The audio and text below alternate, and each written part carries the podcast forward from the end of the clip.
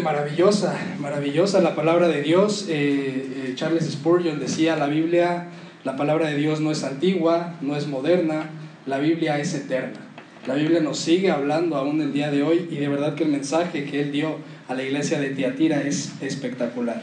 Vamos a abrir sus Biblias, Apocalipsis capítulo 2 y leemos eh, del 18 al 29. Empiezo a leer.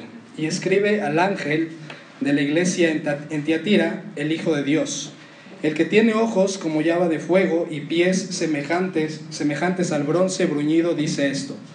Yo conozco tus obras, amor y fe, y servicio y tu paciencia, y que, y que tus obras postreras son más que las primeras. Pero tengo unas pocas cosas contra ti, que toleras que esa mujer Jezabel, se dice profetiza, enseñe y seduzca a mis siervos a fornicar y a comer cosas sacrificadas a los ídolos y le he dado tiempo para que se arrepienta, pero no quiere arrepentirse de su fornicación. He aquí, viene la advertencia, yo la arrojo en cama y en gran tribulación a los que con ella adulteran, si no se arrepienten de las obras de ella. Y a sus hijos heriré de muerte, y todas las iglesias sabrán que yo soy el que escudriña la mente y el corazón, y os daré a cada uno según vuestras obras. Pero a vosotros y a los que están en Tiatira, a cuantos no tienen esa doctrina y no han conocido lo que ellos llaman las profundidades de Satanás, yo os digo, no os impondré otra carga. Pero lo que tenéis, retenedlo hasta que yo venga. Al que venciere y guardare mis obras hasta el fin, yo le daré autoridad sobre las naciones y las regirá con vara de hierro y serán quebradas como vaso de alfarero, como yo también la he recibido de mi Padre. Y le daré la estrella de la mañana último versículo, el que tiene oído, oiga lo que el Espíritu dice a las iglesias. Vamos a, orar, hermanos.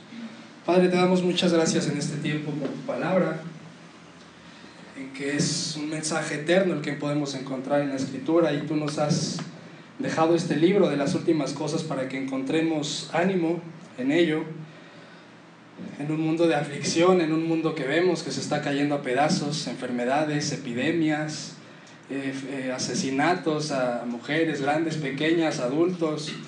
Eh, vemos que realmente la condición del ser humano sin ti es realmente deleznable y, y eso es la consecuencia de estar apartados, de no saber quién eres tú y de no saber la esperanza que tú nos has dejado en la escritura.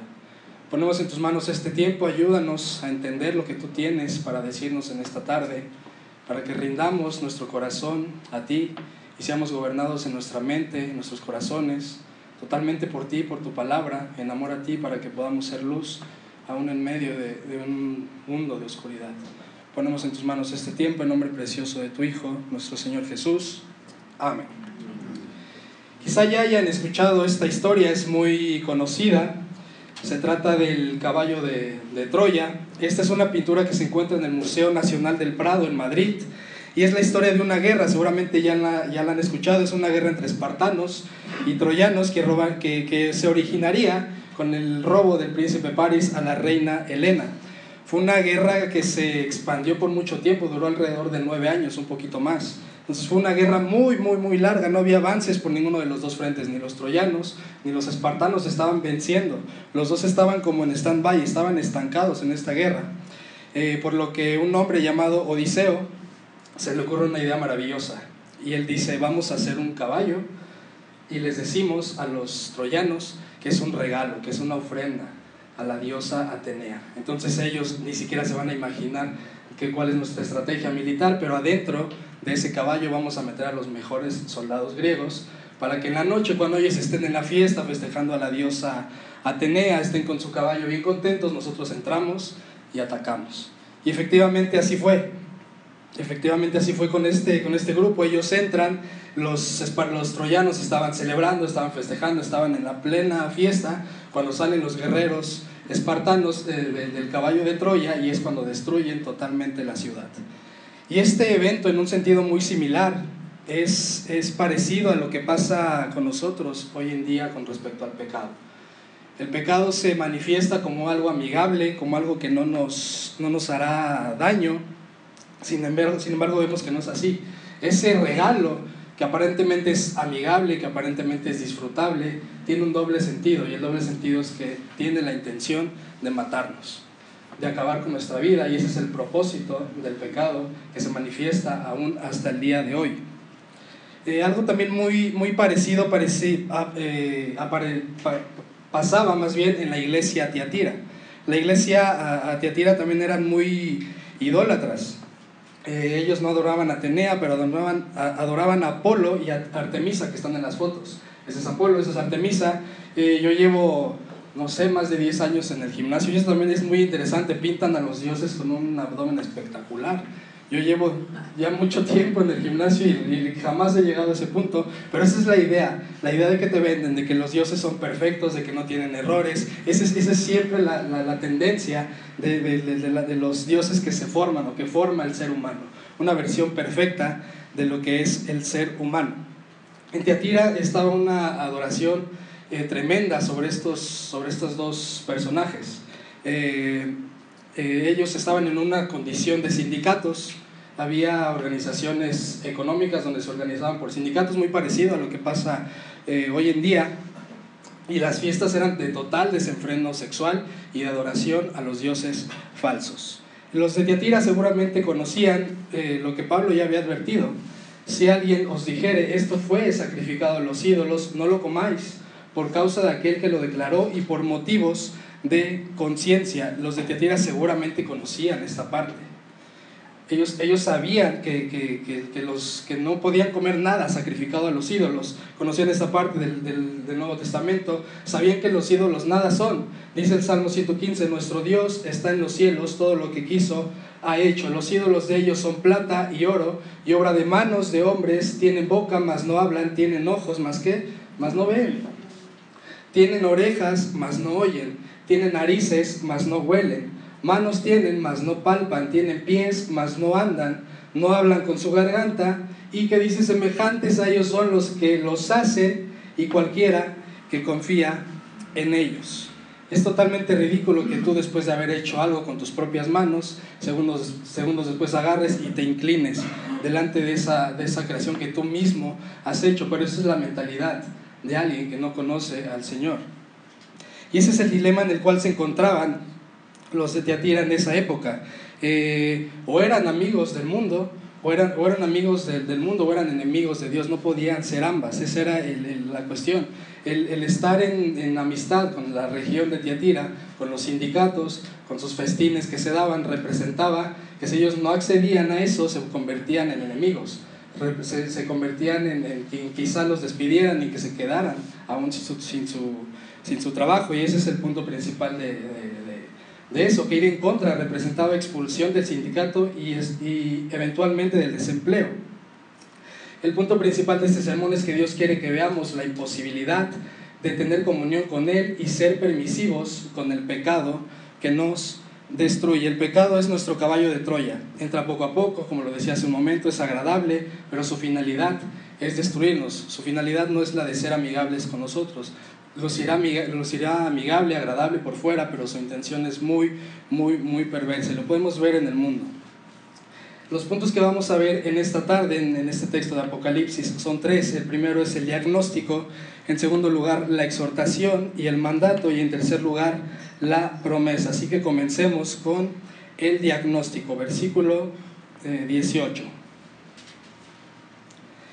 y escribe al ángel de la iglesia en Tiatira, el Hijo de Dios, el que tiene ojos como llama de fuego y pies semejantes al bronce bruñido, dice esto. ¿Con qué inicia esta carta a la iglesia de Tiatira diciéndonos y escribe al ángel de la iglesia de Tiatira? Es decir, este es un mensaje para la iglesia local en ese momento de Tiatira, pero también es un mensaje para la iglesia universal, para la iglesia que habría de existir más adelante, incluyéndonos a nosotros, a gracia abundante. Cuando el Señor continúa diciendo, el Hijo de Dios, el que tiene ojos como llama de fuego y pies semejantes al bronce bruñido, dice esto. Aquí viene la presentación. ¿Quién es el que va a hablar a la iglesia de Tiatira? El Hijo de Dios. Anteriormente ya se había manifestado, se había representado presentado a la carta del Apocalipsis como Hijo de Hombre. Aquí hace una presentación distinta como hijo de Dios. Aquí nos presenta la unión hipostática que, está evidente en Cristo. No es que, no es que Cristo sea 50 kilos de, hombre y 50 kilos de Dios, sino que Él es perfectamente hombre y Él es perfectamente Dios. Y ese Dios que se manifestó, ese Dios que vino y caminó entre nosotros, es el que hablaría y el que va a dar las palabras siguientes a la iglesia a Tiatira y nos empieza a decir el diagnóstico. lo, lo que viene hablando el Señor a la iglesia de Tiatira es que sepamos cómo es que estaba la iglesia en ese momento. Versículo 19. ¿Qué le dice eh, el Espíritu de Dios a la iglesia? Yo conozco tus obras y amor y fe y servicio y tu paciencia y que tus obras eran postreras más que las primeras. Es decir, el diagnóstico era bueno. No es malo como en el, caso de, de, Éfeso, donde les dice ustedes están mal, han dejado atrás el amor, se dedicaron a las obras y, y, y, perdieron el amor por el Dios de las obras. Ese era el diagnóstico contra Éfeso. Aquí les está diciendo, ustedes van bien, conozco sus obras, Conozco que tienen amor, conozco que tienen fe, que tienen servicio, que tienen paciencia y que sus obras postreras son más que las primeras. Entonces, está bien, en ese sentido el diagnóstico que les da el Señor es que ustedes van por buen camino, conocen que el amor es algo muy esencial y ustedes lo tienen. Seguramente Tiatira tenía en su corazón pasajes como Mateo, que nos dice, cuando le preguntan a Cristo, ¿cuál es el gran mandamiento en la ley? Jesús les dijo, amarás al Señor tu Dios con todo tu corazón, y con toda tu alma y con toda tu mente. Este es el primero y grande mandamiento, amarás a Dios. Y el segundo, atención, es semejante, amarás a tu prójimo como a ti mismo. De estos mandamientos depende absolutamente toda la ley y los profetas. Amar en primer lugar a Dios y en segundo lugar amar a tu prójimo como a ti mismo. Lo mismo nos continúa, es el mismo hilo que vemos también en Romanos. El amor no hace mal al prójimo, así que el cumplimiento de la ley es que el amor. Santiago nos dice, va en la misma idea. Si en verdad cumplís la ley real conforme a la escritura, amarás a tu prójimo como que, como a ti mismo. Habla de amor. Y este elemento muy importante lo tenía la iglesia de, de. Eso es algo muy esencial y es algo que, que, también es esencial en la actualidad en la vida del cristiano. La vida del cristiano se, se caracteriza por eso, por tener fe, por ser serviciales, pacientes, crecer en nuestra vida espiritual, eh, y eso es lo que se les anima y lo que se les invita, que participen en comunidades misionales. Eh, ya hemos iniciado hace una semana, ayer fue la última. Si aún no están anotados en alguna comunidad misional, anótense, están en listas abajo, pero eh, estamos llamados a ello, a practicar el amor primeramente a Dios y después a nuestro prójimo, amarlo como nosotros mismos. eso estamos llamados, eso estaba llamada la iglesia en Tiatira, pero ¿es suficiente con el amor? Solamente hay que tener amor y ya, de eso, de eso se trata la vida cristiana, solamente amar, amar, amar, amar. Y ese es el argumento que muchas veces eh, se da, de que Dios es amor. Dios te ama y efectivamente Dios te ama, pero eso solamente es un atributo de todos los demás que tiene. Dios también te ama, pero Dios también es justo, Dios también es santo, entonces no podemos recaer solamente de un lado de los atributos de Dios y, ese es el peligro por el cual corría la iglesia de Tiatira. Estaban muy inclinados a la parte del amor y eso les estaba llevando a ser permisivos en otras áreas de la iglesia, de la congregación. Tenían amor y, eso les, les trajo en cierta medida consecuencias por no conocer totalmente los atributos de Dios y eso nos lleva a nuestro segundo hacia nuestro segundo punto de, esta tarde, que es la exhortación y el mandato, el mandato. Versículos 20 al 25, iniciamos con el versículo 20. Tienes amor, sí, pero tengo unas pocas cosas contra ti. Que toleras que esa mujer Jezabel, que se dice profetiza, enseñe y seduzca a mis siervos a fornicar y a comer cosas sacrificadas a los ídolos la acusación es aquí contra Jezabel. Tengo unas pocas cosas contra ti. Que toleras que esa mujer, Jezabel, se dice, profetiza, enseñe y seduzca a mis siervos. Cuando dice Jezabel, aquí debemos de, responder esa pregunta. ¿Quién era Jezabel? ¿Era realmente así se llamaba esa mujer? Vemos que, que no. Quizá no se esté refiriendo a eso, que la mujer que andaba allí en Tiatira causando conflictos se llamaba Jezabel. Más bien es una alusión a una, a una mujer del Antiguo Testamento que era llamada Jezabel. Aquí se está refiriendo al carácter, a la personalidad de esta persona del Antiguo Testamento que era exactamente el mismo de esta persona nueva que estaba eh, ocasionando conflicto en, el, en, el, en la iglesia de Tiatira. Es como un tipo de Judas.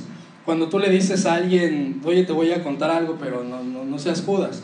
O, eh, más o menos esa es la idea. O sea, no es que tu amigo, a la persona que le estás contando algo, se, se llame Judas, sino que es un tipo. Entonces, cuando aquí el, el, Señor les dice que tengo unas cosas contra ti, que toleras que esa mujer Jezabel, se está refiriendo a esa persona, que había una mujer con la, exactamente la misma personalidad que tenía Jezabel. Y adivinen qué, también Jezabel eh, incitaba a que el pueblo de, de, Israel se postrara a dioses falsos como, como Baal y como Acera. Ya están un poquito más viejos, no les dibujaron, no les dibujaron el abdomen tan, tan perfecto, pero es lo mismo, es idolatría, es idolatría sobre dioses falsos. Y eso era lo que estaba incitando Jezabel con Acab, que ha sido uno de los peores reyes que ha tenido el pueblo de Dios.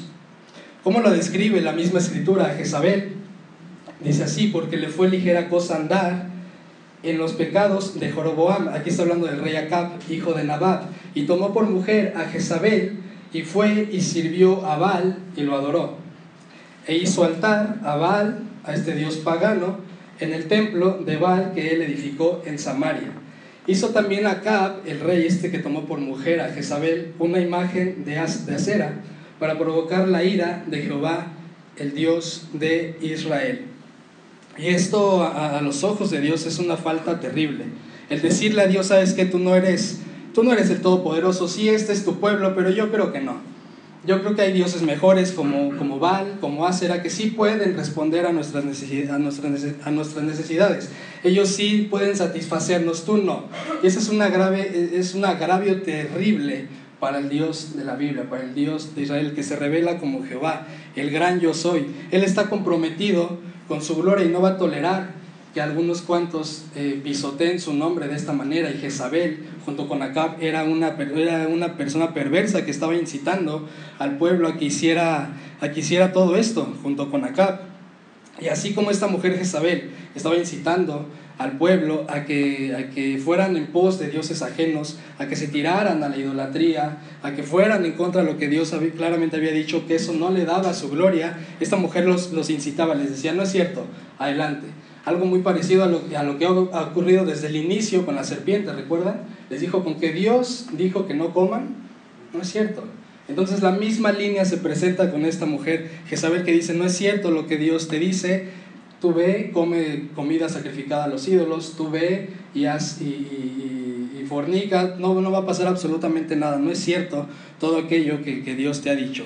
Y eso es lo que, el mismo contexto es lo que estaba ocurriendo en Tiatira con esta mujer Jezabel.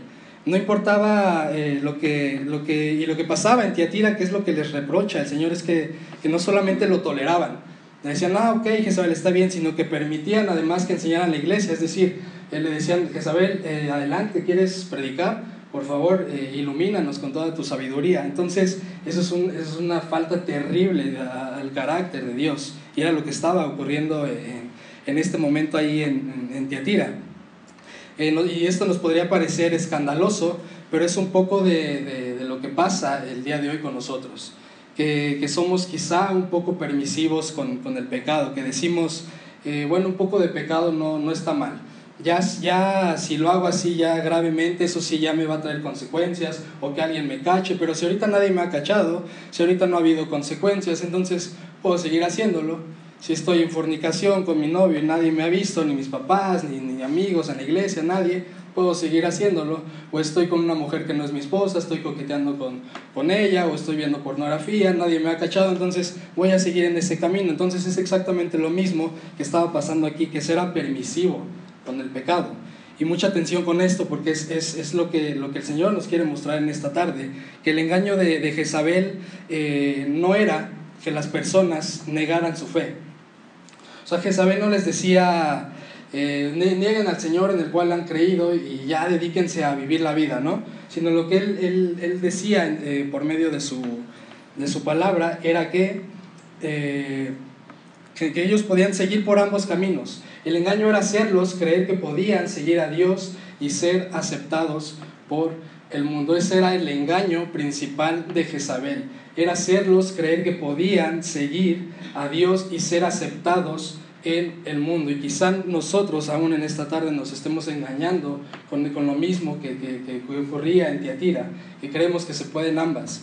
Que podemos coquetear con el pecado y que podemos seguir caminando con el Señor, que podemos seguir teniendo una apariencia de cristianos mientras el pecado es realmente quien gobierna nuestras vidas y nuestros corazones en la oscuridad. Ese era el engaño perverso que ocurría con Jezabel, que decía, puedes, puedes las dos, puedes vivir para el pecado y puedes vivir para Dios. Pero vemos claramente que no es así. Santiago nos dice, no sabéis que la amistad del mundo es enemistad contra Dios. Cualquiera pues que quiera ser amigo del mundo se constituye enemigo de Dios. Creyentes dicen sí eh, a, la infornicación, a la inmundicia, a la murmuración. Sí se puede un poco mientras nadie me cache, pero Dios nos dice que no.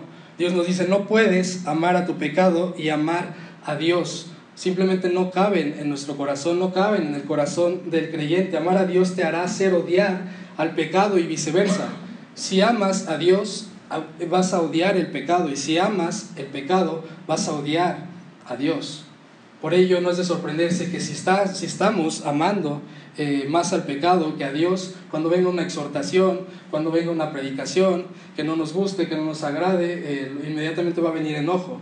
En vez de arrepentimiento viene enojo y decir, ¿sabes qué? Tú no eres quien para decirme nada y, y, y, y espero estés contento porque me has hecho sentir mal. Esa no es la reacción de alguien que realmente desea amar y conocer a Dios. El Señor nos llama a odiar nuestro pecado, a tener cero tolerancia con Él en nuestras vidas, a ser intencionales en destruirlo, porque si no lo destruimos, nuestro pecado, el pecado mismo nos va a destruir a nosotros.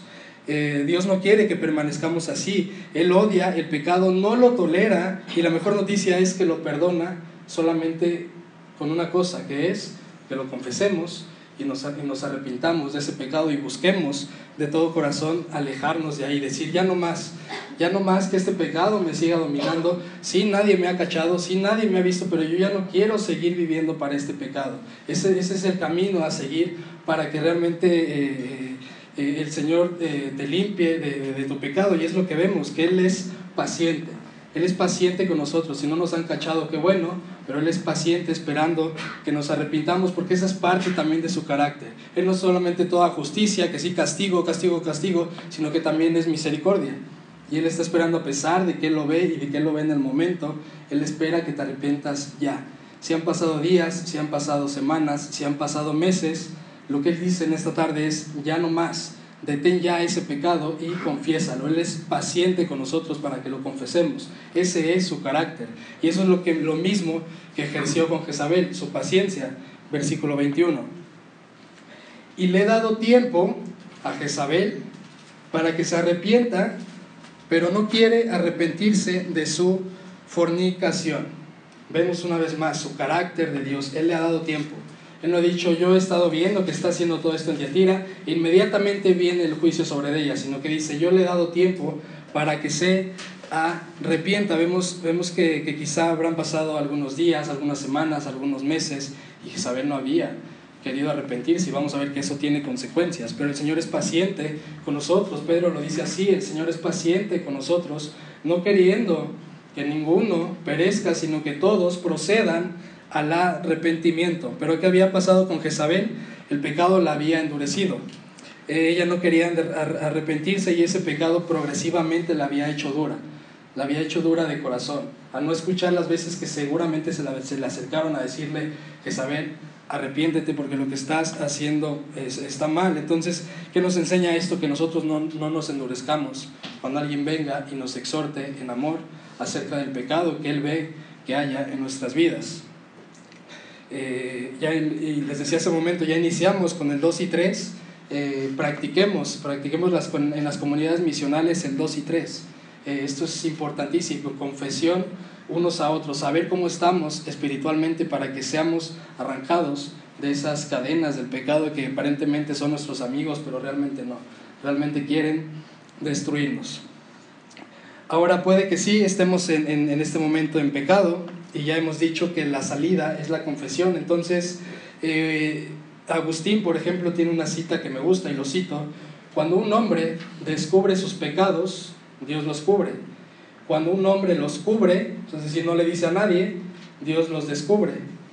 pero cuando, o sea, lo hace evidente, lo hace algo escandaloso. Los pecados de, de pastores, de hermanos que vemos en la congregación, que ya, que, que, ya engañaron a su esposa o que hicieron tal o cual cosa, eh, no suceden de la noche a la mañana, sino que ya es un proceso que viene ahí, pero ellos vienen escondiéndolo, escondiéndolo, escondiéndolo hasta que Dios lo descubre. Entonces continúa diciendo Agustín, cuando un hombre los confiesa, Dios qué? Los olvida. Ese es el carácter maravilloso de Dios, que Él solamente espera que lo confieses, Él ya lo sabe. Él quiere que lo confieses y te apartes para alcanzar misericordia. El, el, pecado lo único que hace es robarnos, robarnos gozo.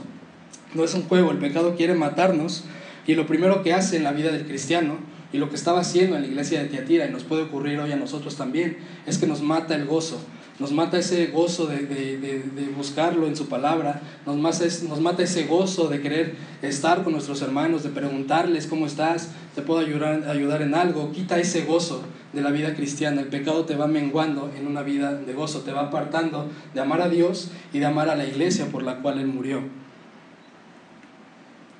Y, ve, y, vemos, por ejemplo, también en Proverbios, el que encubre sus pecados no prosperará, mas el que los confiesa y se aparta alcanzará misericordia. Entonces la promesa está, solamente confiésalos, eso es lo que está diciendo el Señor.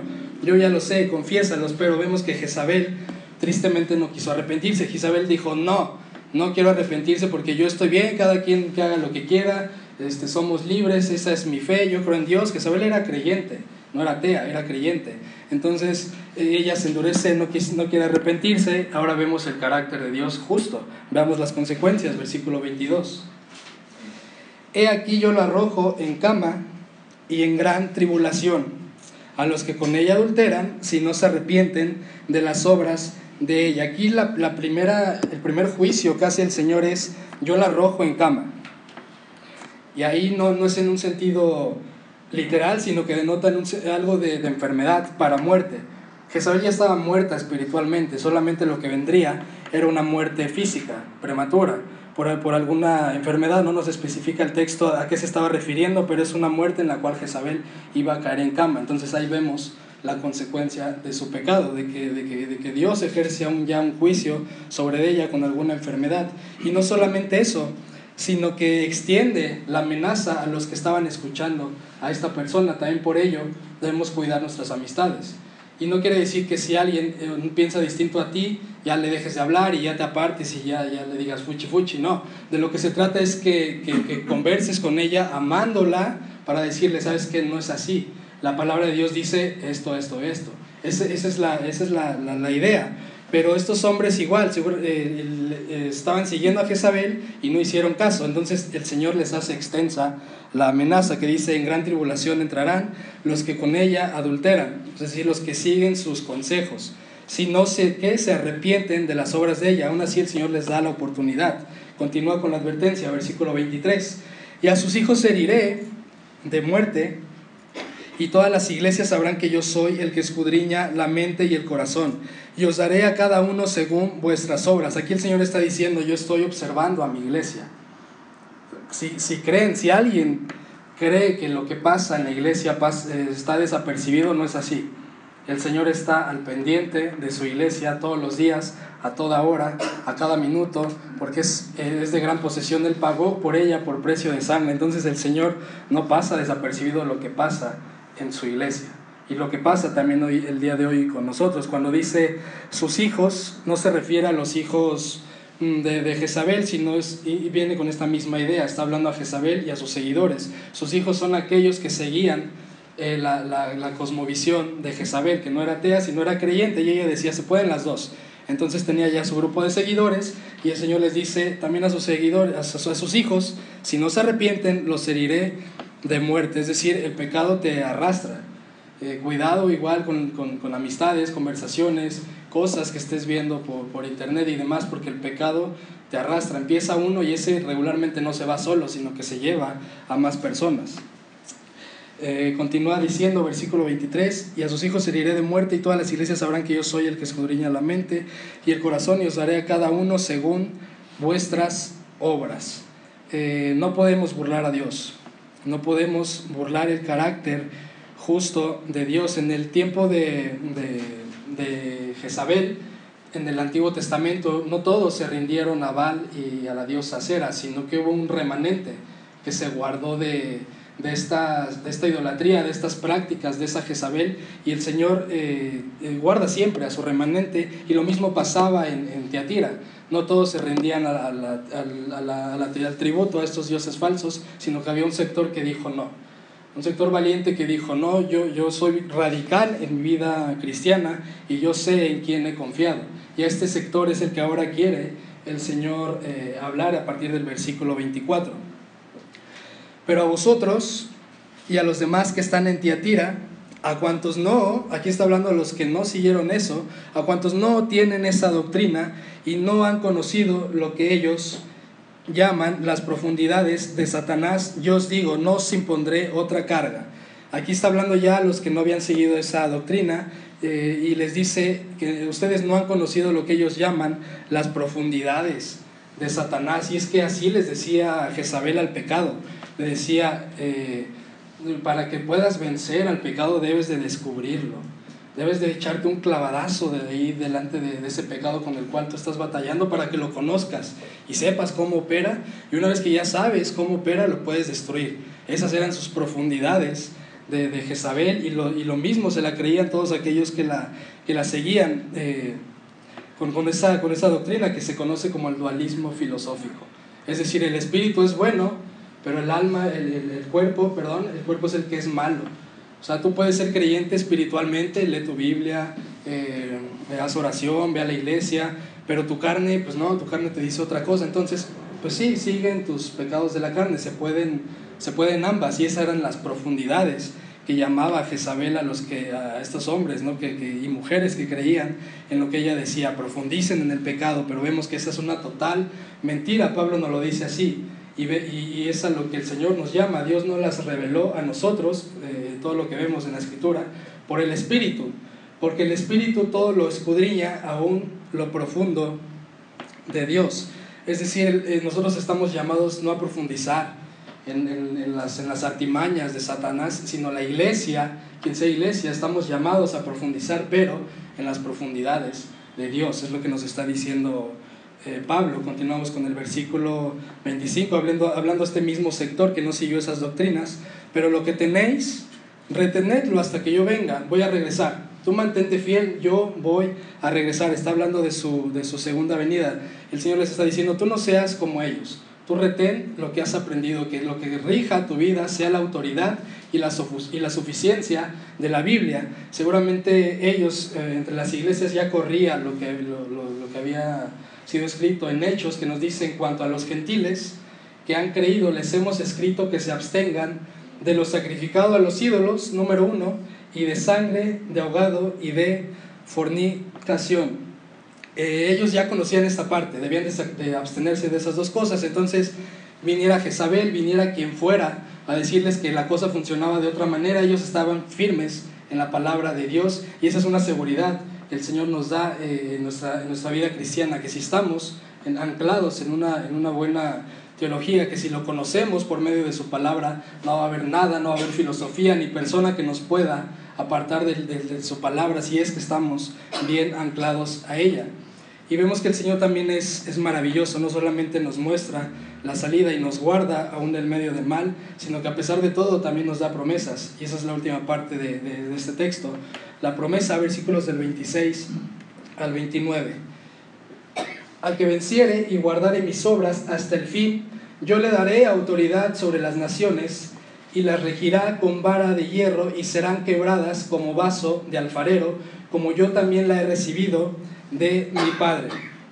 Es maravillosa esta juxtaposición que se llama, es que de un lado ya vimos los peligros de seguir a Jezabel, que es muerte, y ya cuando viene aquí más atrás eh, a los que siguen a Dios, lo que dice es al que venciere, yo le daré autoridad sobre las naciones. Los seguidores de Jezabel iban a obtener tribulación, muerte, pero a los que vencen, a los que me sigan, a los que se anclen en mi palabra, yo les daré autoridad sobre las naciones y las regirán con vara de hierro y serán quebradas como vaso de alfarero, como yo también la he recibido de mi Padre.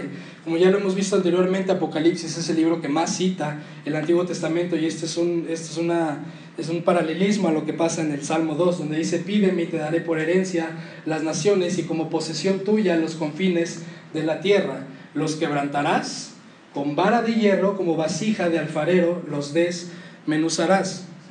¿Esto qué quiere decir? Que Jesús, ahora mismo, en este mismo momento, es Señor de señores, es rey de reyes y señor de señores. No tenemos que esperar hasta que venga Jesús ya reina y Jesús gobierna por medio de, su iglesia. Entonces, eh, sí viene una culminación, pero Jesús ya en este mismo momento es rey. Y, a lo que nos llama o lo que vemos a través de su evangelio es que Él nos ha hecho reyes y sacerdotes que quebramos todo lo que se nos ponga por delante, por medio de su evangelio. No hay nada que se pueda resistir, ni físicamente, ni el mundo espiritual, que se oponga al evangelio es, lo que nos, asegura el Señor de que, de que las puertas del Hades no prevalecerán sobre la iglesia. Quien está ejerciendo opresión eh, no, no, es, no es el mundo sobre la iglesia, sino es la iglesia sobre el mundo. Eso es lo que nos está diciendo el, Evangelio del Señor Jesucristo. Tiene ese poder de quebrar absolutamente todo lo que se le interponga por delante, porque el Señor está comprometido con su gloria y con todos aquellos que dicen, yo no, yo no quiero ser amigo del mundo, no me interesa ser amigo del mundo, yo voy a vivir en amistad con Dios porque quiero conocerlo más, quiero amarlo y quiero vivir para su gloria. Eso, eso es lo que, lo que el Señor está, está diciendo a todos aquellos que vencieren y esa invitación es extensa para nosotros en esta tarde. Vence por medio de Él, que ya venció y que gobierna por medio de su iglesia. Todo se trata de Cristo. Absolutamente todo, desde el principio hasta el final, se trata de Él. Lo vemos en el versículo 28. ¿Qué más? ¿Con qué culmina esta, esta gran promesa después de todo lo que nos va a dar? De, gobernar por medio de la proclamación de su evangelio, versículo 28, y le daré la estrella de la mañana. Aquí, ¿A qué se refiere? Que nos va a dar una, una estrella, tal cual así toma, ya llegaste al cielo, toma tu estrella, no. Vemos referencias para darnos luz tanto en el Antiguo Testamento como en el Nuevo. La primera que vemos en el Antiguo Testamento es en números. Dice, lo veré, mas no ahora. Está hablando el profeta Abán, no vamos a profundizar, pero es la profecía de, de este Balaam. Lo veré, mas no ahora. Lo miraré, mas no de cerca. Saldrá que estrella de Jacob y se levantará cetro de Israel. Ahí está hablando de Cristo. En Apocalipsis él mismo nos dice, ok, hay duda de quién es la estrella. De Apocalipsis 22 nos dice, yo Jesús he enviado mi ángel para daros testimonio de estas cosas en las iglesias. Yo soy la raíz y el linaje de David, la que, la estrella resplandeciente de la mañana. Entonces, ¿a qué se refiere con qué nos dice nos va a dar la estrella de la mañana? Se está refiriendo al mismo. Cristo es la mayor posición que nosotros podamos tener si es que estamos en Cristo en este mismo momento. Y si no estamos en Cristo, la invitación es esa. Apártate del mundo de pecado que trae consecuencias, que trae tribulación, que trae amargura y hoy toma, toma la decisión de arrepentirte de tu pecado y seguir en pos de esa estrella de la mañana con bendiciones eternas. No es que vayan a empezar eh, hasta que muramos, sino que las bendiciones comienzan desde el momento en que nosotros decimos basta a vivir para el mundo y a partir de ahora vivir para la gloria de Dios, que al final de cuentas para ello es que hemos sido creados. Ahora, ¿cómo termina la carta eh, hacia la iglesia de Tiatira y hacia nosotros el día de hoy? Es que el Señor exhorta, bueno, o, habla, dice, el que tiene oído, oiga lo que el Espíritu dice a las iglesias. Es decir, estás escuchando el mensaje de esta profecía, al principio nos dijo en Apocalipsis 1, bienaventurados los que oyen y escuchan esta profecía.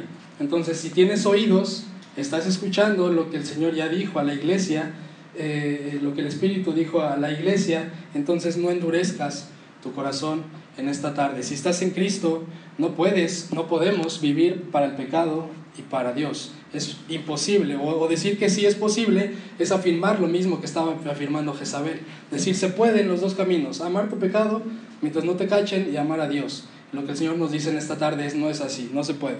Debes de decidirte por uno, o amas a Dios o continúas amando tu pecado. ¿Cómo podemos concluir este, este sermón? Es, si estás sin Cristo, eh, en consecuencia estás, eh, si estás en amistad con el mundo, en consecuencia estás enemistado con Dios, Dios es tu enemigo y hay un juicio delante al cual hay que enfrentarse, que es eterna condenación. La exhortación es esa y el ánimo es ese, hay perdón en Cristo, arrepiéntete de tus pecados y deja de vivir para el mundo. Y si estás en Cristo, es parar, parar con esa vida de consciente las dos partes, vivir para el pecado y vivir para Dios. Vimos que no es así. La iglesia de Tiatira tenía mucho amor, pero era permisiva con el pecado. Decía, eso no me va a afectar tanto, entonces no, no importa que sea poquito, no importa que, que, que, que no afecte y demás, sino, si, si, sino que, no pueda, eh, eh, o sea, mientras pueda seguirlo ocultando no pasa nada. Y vemos que realmente no es así. El Señor nos llama a luchar contra el pecado en el poder del Espíritu. Vale la pena vivir para Dios. Vamos a orar. Padre, te damos gracias en esta tarde por tu palabra, por la exhortación que nos haces a que no podemos eh, caminar en amistad con el mundo y en amistad contigo. Eso es algo prácticamente imposible, o más bien es imposible. Debemos de decidirnos en tomar parte de una o de la otra. Vivimos para ti, para tu gloria, o vivimos para nuestra propia gloria y para nuestro propio deleite. Ayúdanos a ver las maravillas de quién eres tú, que podamos conocer tu carácter y que podamos decir juntamente con todos aquellos siervos que han decidido vivir para ti, que vale la pena vivir para ti, vale la pena vivir días para ti, para tu gloria, conociéndote, amando a tu iglesia por la cual tú también has, eh, por la cual moriste, para que crezcamos en el conocimiento de ti, en amor a ti y en amor hacia tu iglesia. Ayúdanos a permanecer fieles, aún en, un medio, aún en medio de un mundo que, que está cayéndose a pedazos de problemas, de conflictos, que podamos permanecer en fidelidad por amor a ti, por amor de tu nombre, para tu gloria. Ayúdanos a, en nuestras semanas, en nuestros trabajos, a donde quiera que vayamos, a vivir como ciudadanos de tu reino. Que seamos dignos de llevar gloria a tu nombre cada segundo, cada, cada latido de nuestro corazón, que sea con ese fin, de darte la gloria y el honor a ti, porque vale la pena. Te damos gracias en Cristo. Amén.